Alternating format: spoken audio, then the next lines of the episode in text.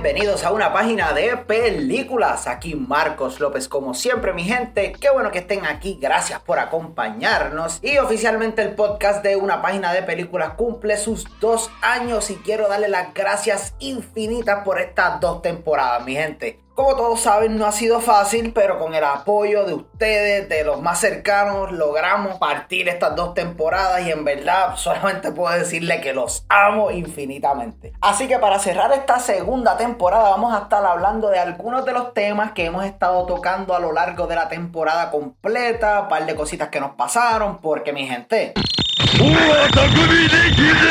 Han pasado un par de cosas.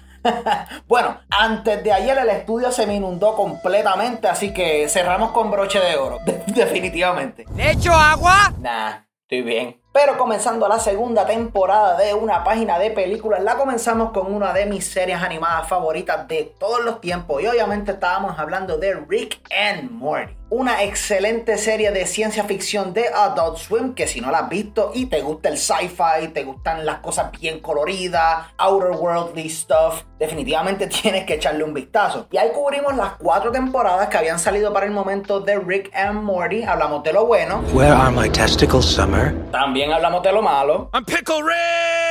Pero definitivamente hablamos de todo lo que hace a Rick and Morty Rick and Morty. Y recientemente se han revelado un montón de cosas sobre el futuro de Rick and Morty. Específicamente que los Vindicators, que es el equipo de superhéroes vacilándose a los Avengers que vemos en la tercera temporada de la serie, va a tener su propia spin-off, va a ser un Space Adventure Comedy, se escucha bien interesante. También se reveló un trailer para la quinta temporada de Rick and Morty y honestamente no estoy tan moti por lo que vi. Y no es que estuvo malo ni nada por el estilo, pero en ningún momento mientras estaba viendo el trailer, yo dije, diantre, yo necesito ver eso. Y lo comenté con un par de amistades que son fans bien brutal de la serie y todos me dijeron lo mismo. Sí, muchas cosas nice, sí, muchas cosas que puede ser que sean cool, pero nada es un must. Pero en verdad yo espero equivocarme 200%, espero que esta nueva temporada me vuele la mente como nada lo ha hecho antes y específicamente quiero ver si esa teoría que nosotros dijimos es verdad. Quiero saber si Evil Morty es el Morty original de nuestro Rick, porque eso sería una revelación que destruiría todo. Y es una revelación bien brutal. Porque como les dije en el episodio de Rick and Morty, tiene sentido que el Rick es Rick tiene el Rick es Morty. Eso es algo que nos explican durante la serie, específicamente en el tercer season, en el séptimo episodio. Sin mencionar que el Rick que nosotros tenemos no es el Rick original de este Morty, así que, wow, en verdad estoy loco por ver cómo van a resolver eso. Mi gente, denle un vistazo a Rick and Morty, obligado, no se la pueden perder. Está disponible completamente en Hulu, con Brooklyn Nine-Nine, que también es una serie que me tiene hook. Gracias, Jaixa.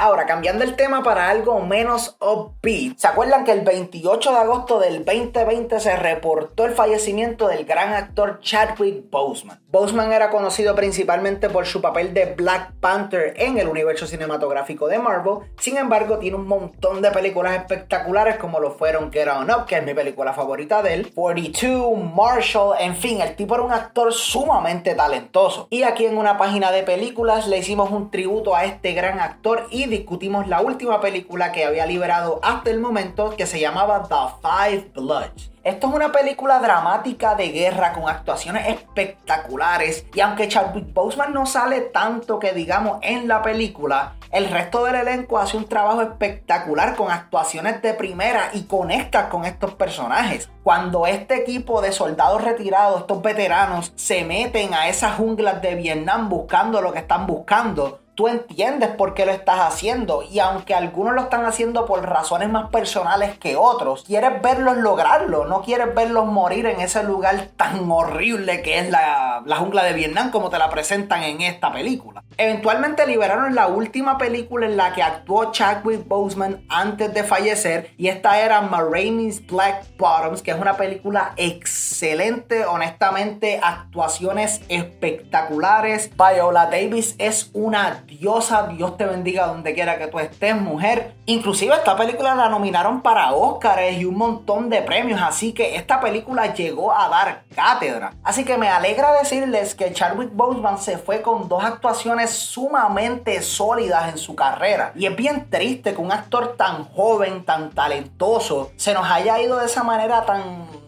tan vil, tan cruel como fue. Pero todavía nos queda un poco más de Chadwick Boseman en el plato, mi gente, porque no sé si lo sabía, pero viene una serie animada que se llama What If, que es de Marvel, que va a tocar diferentes eh, realidades alternas. ¿Qué pasaría si Peggy Carter se metiera el Super Serum en vez de Steve Rogers? ¿Qué pasaría si fulano fuese esta otra cosa? Pues una de estas historias es qué pasaría si en vez de los Ravagers, que son los piratas que se llevaron a Peter Quill en Guardians of the Galaxy. En vez de llevarse a Peter Quill, van a Wakanda y se hubiesen llevado a T'Challa. Y aparentemente Chadwick Boseman grabó todas sus líneas para el personaje de Black Panther como Star-Lord. Así que oficialmente eso es lo último que vamos a ver de Chadwick Boseman ever. Y en verdad es algo bien lindo porque vamos a escuchar la voz de ese hombre a través de ese personaje que lo hizo tan popular en el mainstream. Y es algo honestamente que es bien full circle. En verdad es sumamente triste, como les dije, saber que ese actor se nos fue tan, tan joven. Así que no queda decir nada más que en paz descanse el gran Chadwick Boseman, siempre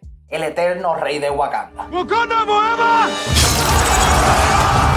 y luego de esa terrible pérdida en el mundo del espectáculo, mi gente, nos preparábamos para un desastre tal vez mayor. Y es que estaba a punto de estrenar la nueva película de Mulan, el remake live action que absolutamente nadie pidió. Y pues tú sabes, definitivamente...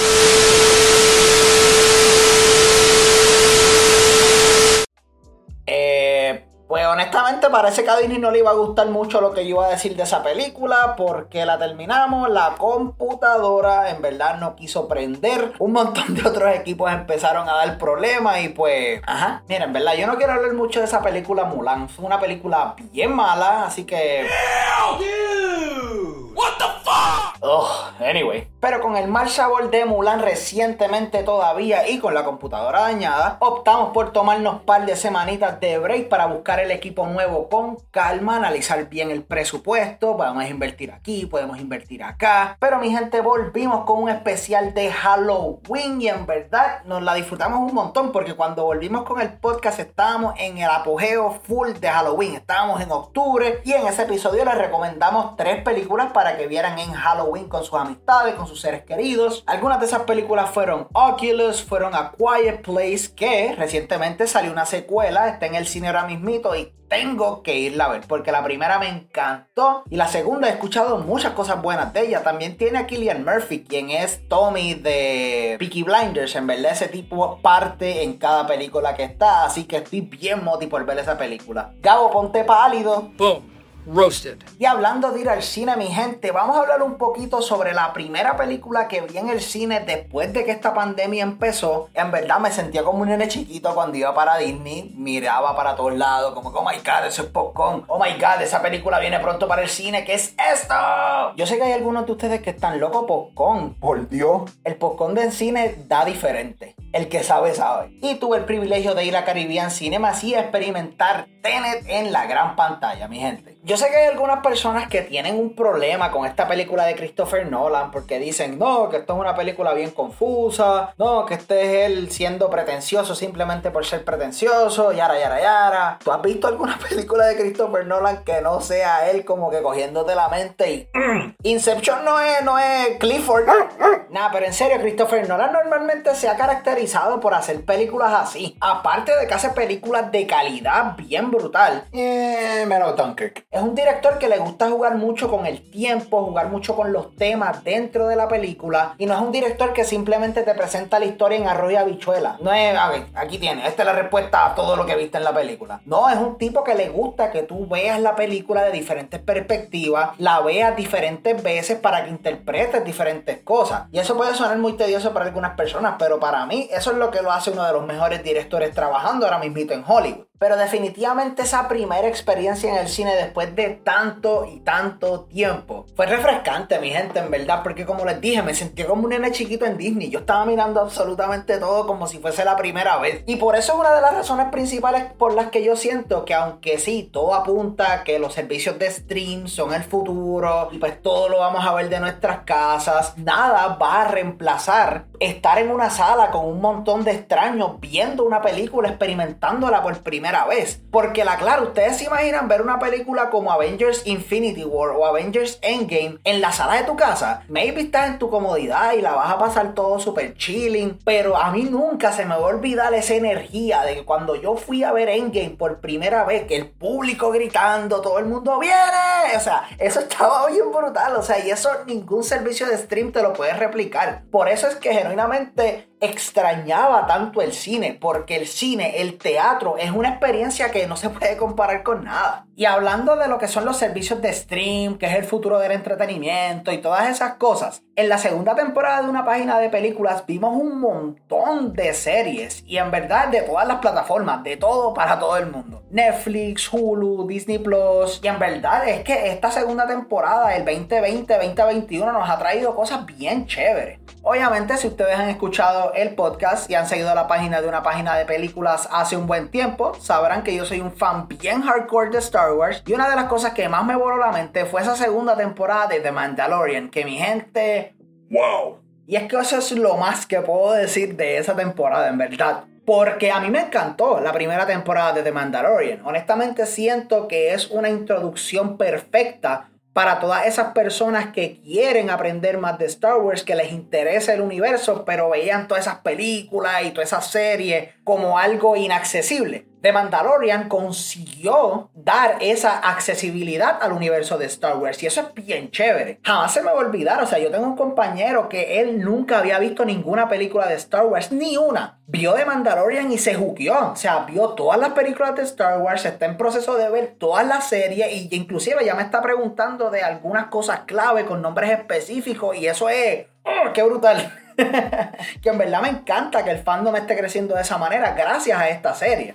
Y obviamente en esta segunda temporada tuvimos introducciones de personajes que ya conocíamos de The Clone Wars, como lo es Ahsoka Tano, quien fue interpretado por Rosario Dawson. Una actuación espectacular, honestamente hizo un trabajo excelente y se sintió como una extensión del personaje, no se sintió como un personaje completamente nuevo, plum. Esta es Ahsoka, breguen con esa. No, negativo, se sintió como una Ahsoka que ha vivido durante conflictos, durante un montón de cosas y Rosario Dawson lo presenta de una manera espectacular.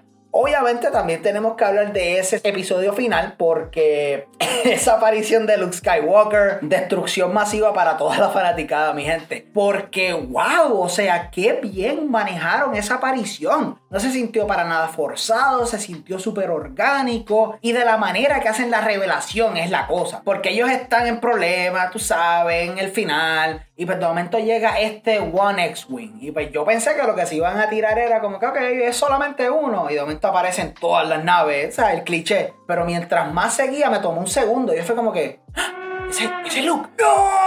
Y ese momento, mi gente, ese pequeño momento se llamaba felicidad. Y es que Star Wars estaba en una situación un poco rara porque se estaban acabando las películas, las secuelas que honestamente pues no todo el mundo estaba tan interesado con ellas y el interés de Star Wars estaba por el piso y viene un episodio de esta serie y lo lleva a la estratosfera y lo, o sea, lo saca de proporción porque eso quedó tan brutal. Dave Filoni, John Favreau, en verdad todo el equipo que estuvo detrás de esta temporada, de estos momentos, de este cero, merecen en verdad todo el reconocimiento de la industria y específicamente todo el reconocimiento en Lucasfilm, porque esta gente hizo lo imposible, en verdad, props. Pero mi gente, de Mandalorian es una excelente serie, tiene dos temporadas. Honestamente, si le interesa un chispito, el universo de Star Wars te llama la atención y no sabes por dónde comenzar, The Mandalorian es un excelente inicio. También hicimos un episodio con spoilers de la segunda temporada de The Mandalorian, así que si les interesa escucharnos guiquear por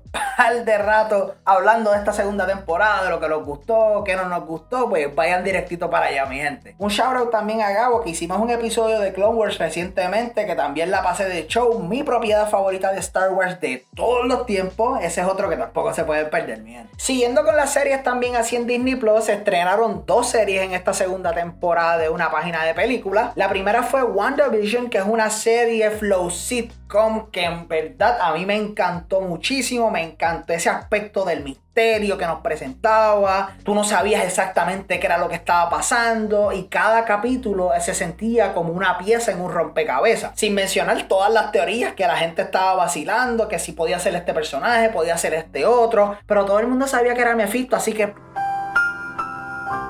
Nah, pero en serio, WandaVision es de esas series de Marvel que es bien interesante. Tienen una historia súper chula, tienen un desarrollo de personajes increíble y me gustó mucho más que la segunda serie de Marvel que estrenó, que es Falcon and the Winter Soldier, que no es una serie que odié para nada, es una serie que tiene lo suyo, tiene sus momentos bien buenos, algunos personajes reciben un desarrollo brutal, pero yo sentía que mientras iba corriendo la serie, le iban quitando énfasis algunas cosas y se las daban a otras que no era tan necesario, porque el show se llama Falcon and the Winter Soldier. Y Winter Soldier tiene sus escenas, tiene sus momentos bien chéveres, pero llega en un momento dado que en el último episodio ellos no sabían qué hacer con él. Bucky era un extra glorificado en ese season final y eso no debería ser así cuando el nombre de tu personaje está en el título del show. Eso sí, no les voy a negar que la travesía de Sam Wilson Falcon hacia Capitán América es una espectacular y me llegó muchas de las cosas que dijeron, algunas de las conversaciones que tuvo con Isaiah, con John Walker, acá US Agent, que es otro personaje que siento que desperdiciaron bien brutal en la serie, el más potencial que tenía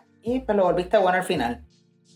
Pero en resumen, mi gente, en esta segunda temporada de una página de películas la pasamos brutal. Como les dije, no fue fácil, pasaron un montón de cosas. O sea, se nos inundó el estudio, se nos dañaron los equipos, inclusive hoy choqué el carro. O sea, ya, güey. Pero la clara, nada de eso importa, mi gente, porque lo importante es poder hacerles el programa y que ustedes se lo disfruten, por lo que estoy eternamente agradecido, en verdad, mi gente. Nada de esto estaría pasando si no fuese por cada uno de ustedes, son los tuyos. Y miren, mi gente, antes de despedirnos de la segunda temporada de una página de películas, quiero darles algunos agradecimientos especiales a lo que es Jesús Fuente de Vamos a Saltarnos, ese es el Obi-Wan Kenobi de toda esta cosa, en verdad. Un gran abrazo, hermanito, te aprecio un montón. A Jay Busso, el maestro de Hot 102, que está partiendo en todo lo que se dedica, en verdad. Bright Soul está haciendo un éxito. Como les dije, Hot 102 está metiendo allí bien duro. Así que, hermanito, en verdad, gracias un montón por el apoyo. Gracias por escucharnos. Un abrazo para ti también. También un agradecimiento súper especial para Linoshka de Linos Inc., quien nos hizo un rediseño de nuestro logo y nos encantó. Aparte de eso, Linoshka rehizo una reinvención a lo que es Linos Inc. y ahora también son una tienda de ropa. Tienen un montón de cosas súper chéveres, así que les vamos a dejar el link abajo, mi gente. Vayan allí, díganles que una página de película los envió y cómprenle par de items que están súper chéveres. Casa 842 tampoco se puede quedar atrás, que es la casa productora de la Universidad de Puerto Rico en Humacao, el alma mater, quienes me hicieron llegar unos cortos para hablar de ellos con ustedes y en verdad están espectaculares, todos están súper buenos. Lo más que me sorprendió también es que tienen elementos de horror, que es algo que no me esperaba, así que props para todos los que están allí, en verdad, un abrazo y gracias eternas por la oportunidad. Por último, pero no los menos importantes, quiero darle un agradecimiento súper grande al equipo de una página de películas, lo que es Jasmine, Christian, en verdad ustedes son los que le meten mano a esto, yo simplemente ayudo. Nada, pero la clara, gracias un montón, mi gente. En verdad, todo el trabajo que están haciendo lo aprecio un montón. Y pues, viste, Jasmine, ya estás aquí, esa es mi mejor amiga. Esa es la, la que hace la magia detrás de la analytics y todo eso. Viste, te mencioné. Pero nuevamente quiero darle gracias a ustedes, mi gente, a los que nos están escuchando desde el principio. Honestamente, no saben lo feliz que eso me hace, no saben lo importante que es para mí. Gracias, es todo lo que les puedo decir, se los agradezco eternamente. Saben que una página de películas viene directamente desde el corazón. Y estén pendientes que una página de películas se va a ir par de semanitas, pero pronto volvemos con la tercera temporada y esperen par de cositas nuevas. Así que se me cuidan mi gente y como siempre, vámonos para el cine.